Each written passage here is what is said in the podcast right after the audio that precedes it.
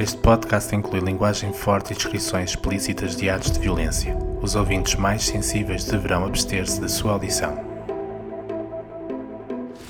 Anteriormente em O Assassino. Afonso explicou-lhe qual era o plano. Dali a dois dias, Gabriel iria comparecer no encontro com o chantagista que ameaçava denunciá-lo às autoridades pela posse daquele quadro roubado. Um homem de gabardina jazia no chão sobre uma poça de sangue que não parava de alastrar. Com olhar vítreo, balbuciava palavras de perdão um professor português que parecia petrificado. E ao fundo, no elétrico que se afastava, uma mão recolhia uma faca manchada de vermelho. O assassino cruzou o olhar com o leopardo, vendo desaparecer. Chegara tarde demais.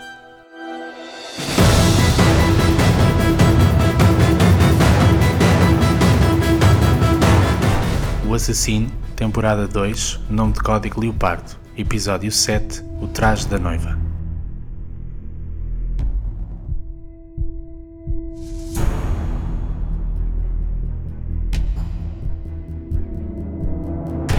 A história da sua morte envolvera quatro pessoas.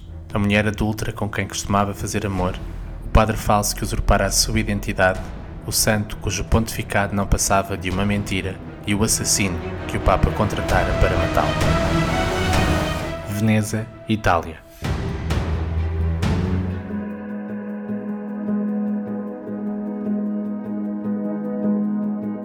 Não se poderia dizer que a relação que mantinham era convencional.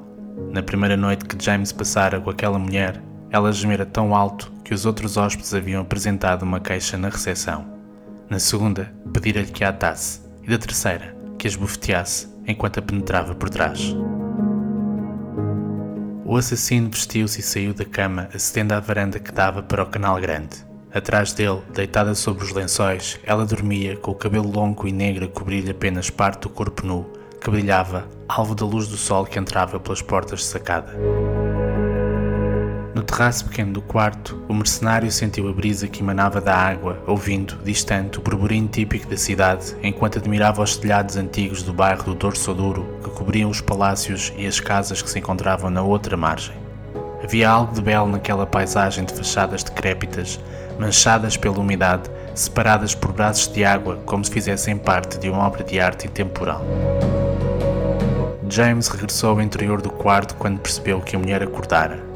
Foi encontrá-la sentada à secretária, seminua, vestida somente com um robe de cetim que deixava entrever um dos cheios a falar ao telefone com uma das suas clientes. Passavam os dias em Veneza, para onde se deslocava frequentemente a trabalho. Fora assim que os dois se haviam conhecido, por causa do seu trabalho. Stella, como ela se chamava, continuou a conversar, não se importando com a presença dele. Era uma das embaixadoras em Itália de uma conhecida leiloeira de artigos de luxo entre as quais se encontravam várias peças de arte sacra, e conseguira finalmente concretizar um negócio há muito desejado.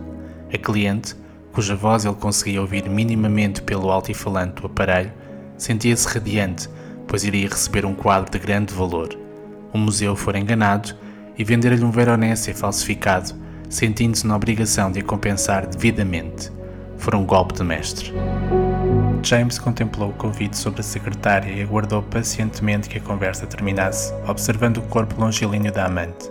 Não havia nele a mesma delicadeza inocente de Matilde, que tanto o atraíra, nem sequer a considerava bela como a médica. O seu interesse em Stella era outro. Assim que o telefonema ficou concluído, afastou do seu corpo o robe de cetim, despindo-a definitivamente.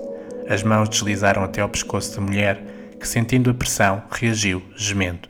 Depois, atirou-a violentamente para cima da cama.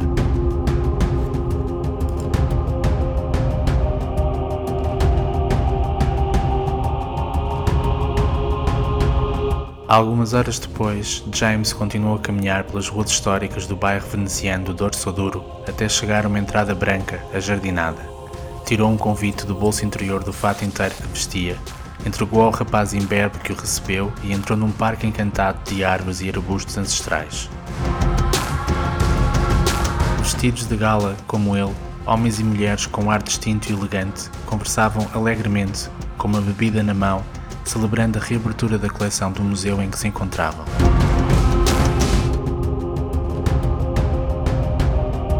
Passando despercebido, o assassino prosseguiu pelo caminho de pedra e entrou no edifício principal, onde os convidados sussurravam, de pé, junto a alguns dos quadros mais importantes que o habitavam.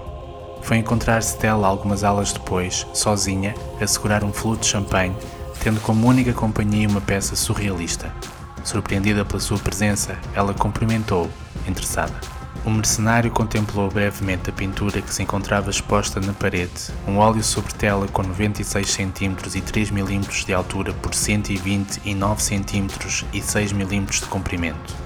Nela, uma mulher nua com a cabeça de uma coruja era vestida por outra, igualmente despida, que replicando a imagem que via presa numa parede distante, a cobria com um manto vermelho, enquanto era vigiada por uma garça feia que segurava uma lança com a forma de um falo.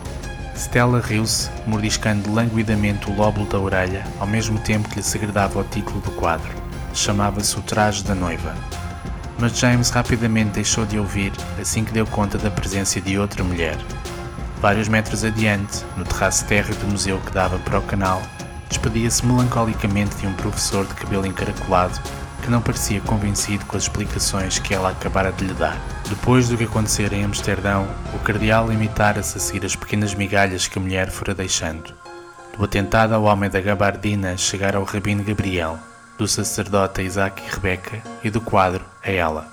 Fora Stella quem conseguira que o Museu Nacional dos Países Baixos lhe cedesse a obra-prima de Rembrandt e só através da leiloeira da Christie's e das noites que haviam passado juntos conseguira recuperar-lhe o rastro. Sofia Conti, assim se chamava, ganhara fama de ser uma colecionadora de arte sem escrúpulos e só ela poderia dizer-lhe onde se encontrava o leopardo.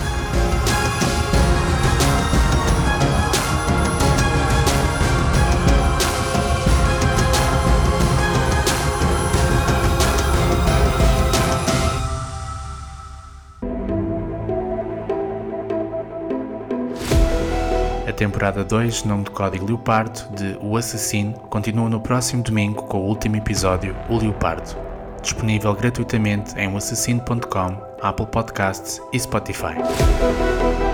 Leia mais sobre O Assassino nos e-books Histórias do Bem e do Mal, O Assassino ou nos livros A Morte do Papa, O Cardeal e A Noiva Judia.